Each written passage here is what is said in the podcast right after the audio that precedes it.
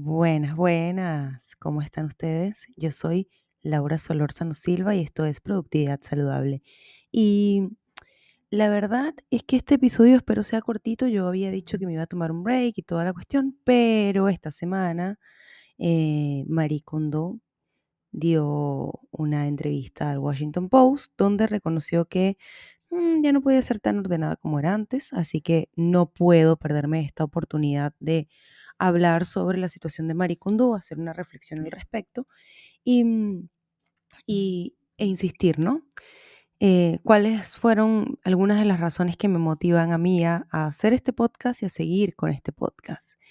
Y mm, una de esas razones, lo decía el otro día en mi cuenta de Twitter, la Lorzano S, era esa, ¿no? Que em, te venden un método para la felicidad y que es como tres pasos, ¿no? Uno, dos y tres, y usted cumple esto y con esto ya, ¡uhú!, estás feliz. Y no hay un proceso previo a esto, ¿no? Eh, no hay un análisis, no hay un cuestionamiento. Estamos tan desesperados porque alguien nos diga qué hacer y cómo hacerlo. Y, y nos da tanto miedo meternos en la profundidad de nuestro ser que terminamos siguiendo todos estos métodos. Les voy a confesar, ese año nuevo en que salió la serie de Maricondo en, tweet, en Netflix, perdón, la vi salí corriendo a ordenar mi casa ese primero de enero, como a ordenar la despensa, y eso me duró nada. Tanto que la despensa el año pasado, y está grabado en un episodio acá, se nos vino abajo. No por el peso, sino por fallas que ya tenía la despensa, pero ahí me di cuenta, ahí fue cuando realmente me di cuenta de la cantidad de cosas que tenía. Ayer la volví a ver y dije como, oh shit, me volví a llenar de cosas eh, la despensa, así que tengo que revisar, sacar cosas, hay muchas que me regalan, etcétera, pero ese no es el punto. El punto es que partamos por el principio, ¿no? Maricondo es japonesa.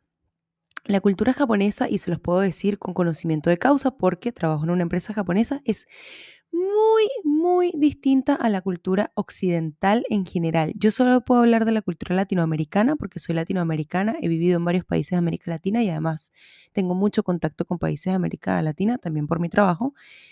Y es muy distinta a la cultura, ¿no? Partiendo porque allá las casas son chiquititas en Japón, em, los espacios son reducidos. Yo les puedo decir, por ejemplo, los señores japoneses que trabajan en mi oficina no tienen ni una foto de los hijos.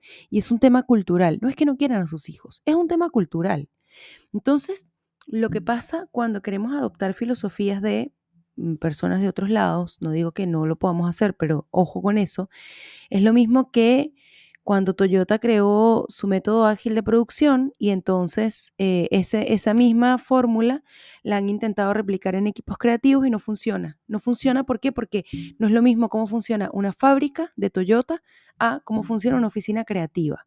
No es lo mismo cómo funciona la cabeza de Maricondo y el capitalismo místico en torno a todas estas cosas y cómo es tu día a día, ¿no? Eh, yo llegué a Chile con dos maletas, por ejemplo, igual que mucha gente, y hoy estoy llena de cosas. Algunas cosas las veo y digo como, bueno, sí, podría sacarlas. Sí, he usado el método maricondo de decir, bueno, esto ya no me hace feliz, esto en verdad no me va a volver a quedar. He usado como esas herramientitas que ella da, pero no me he vuelto loca. Y no me he vuelto loca por pegarme a una metodología, porque digo, es que no hay manera de que su estilo de vida y sus intereses sean los mismos que los míos, ¿no? Esto me recuerda a mi amigo Manuel, eh, García, que hace un año, no, en la pandemia creo que dijo, subió una foto de su biblioteca y, y dijo como, eh, aquí tienes, Maricondo, ¿no? Manuel es un tipo que le encanta leer y un tipo que quiere ser escritor. ¿Cómo yo le digo a un tipo que le encanta leer y que quiere ser escritor? No, quédate con cinco libros. Mm, Me volví loca. Entonces, ¿para qué? ¿Para qué? Eh, Ojo, le, le, le aplaudo a ella que haya sido capaz con esta fama, no de, no de obligarse a seguir siendo ella, sino de decir, eh, oye, ¿sabes qué? Ahora me doy cuenta y la estoy citando, que lo importante para mí es disfrutar pasando tiempo con mis hijos en casa.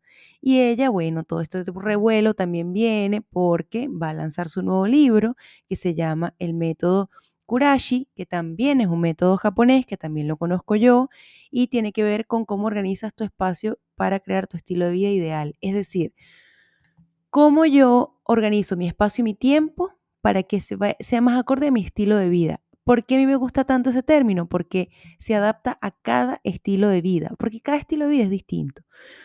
Cuando nosotros, ¿cómo hacemos para no caer en estas cosas como el club de las 5 de la mañana, el método con Mari, el no sé qué de no sé cuántito?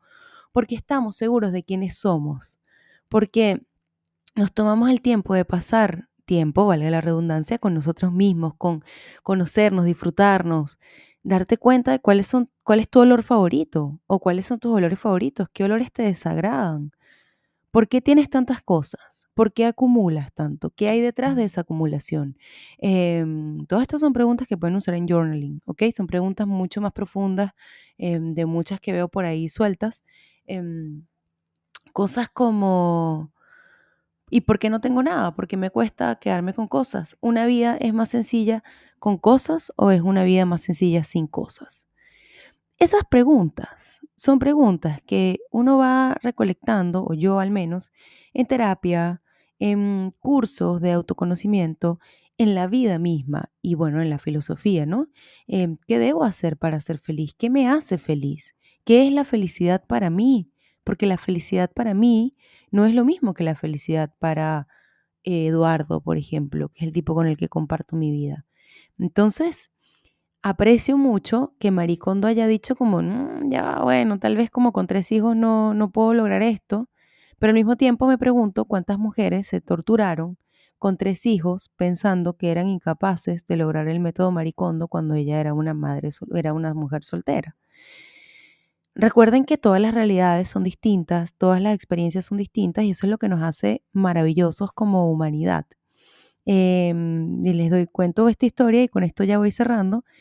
Yo me volví friki, sí, de cómo doblaba las cosas ella, ¿no? Y doblaba los pantalones y doblaba las camisas y ordenaba mi parte del closet y ordenaba la parte del closet de Eduardo. Y mi parte del closet duraba ordenada una semana y la de Eduardo duraba ordenada tres días. Y yo me frustraba mucho al principio porque decía, conchale, no puede ser que sea incapaz de ordenar esto, qué es lo que me está pasando, qué es lo que no sé qué. Después lo entendí. Para Edu no es importante el orden en la ropa, es importante el orden en muchas otras cosas de la vida, no en la ropa. Eh, para mí era crear un sistema ¿Qué hago con la ropa que me quité que no está sucia? Porque no puedo quitarme una ropa y lavarla todos los días, porque tampoco es bueno em, crear un sistema. Y de esto es a lo que voy a hablar cuando empiece la nueva temporada, que es cómo crear un sistema que se adapte a ti, a tu modelo, a tu estilo de vida, que te haga feliz. Y lo otro es entender que puedes cambiar y aceptar que esto ya no me hace feliz que de nuevo le aplaudo eso también a Maricondo que dice, mira, ¿sabes qué? Es que a mí esto ya no me hace feliz, a mí lo que me hace feliz es estar con mi chamo y me di cuenta que si estoy estresada todo el día por mantener un orden perfecto, no los disfruto. Entonces piensen ustedes si fueron fanáticos de ese método o si fueron fanáticos del club de las 5 de la mañana, ¿cuánto dejaron de disfrutar por eso? Nada, absolutamente nada en la vida vale la pena eh, la obsesión. Cuando nos obsesionamos con algo perdemos mucho. Em, este episodio ya se hizo muy grande, esto es un bonus track. Ahora sí, nos vemos en marzo. Que estén muy bien, gracias por llegar hasta acá. Recuerden que pueden seguirme en Instagram como lausolórzanoS o productividad-saludable y en Twitter como lausolórzanoS también. Em, nos vemos, sigan escuchando y sigan compartiendo con todos sus amigos.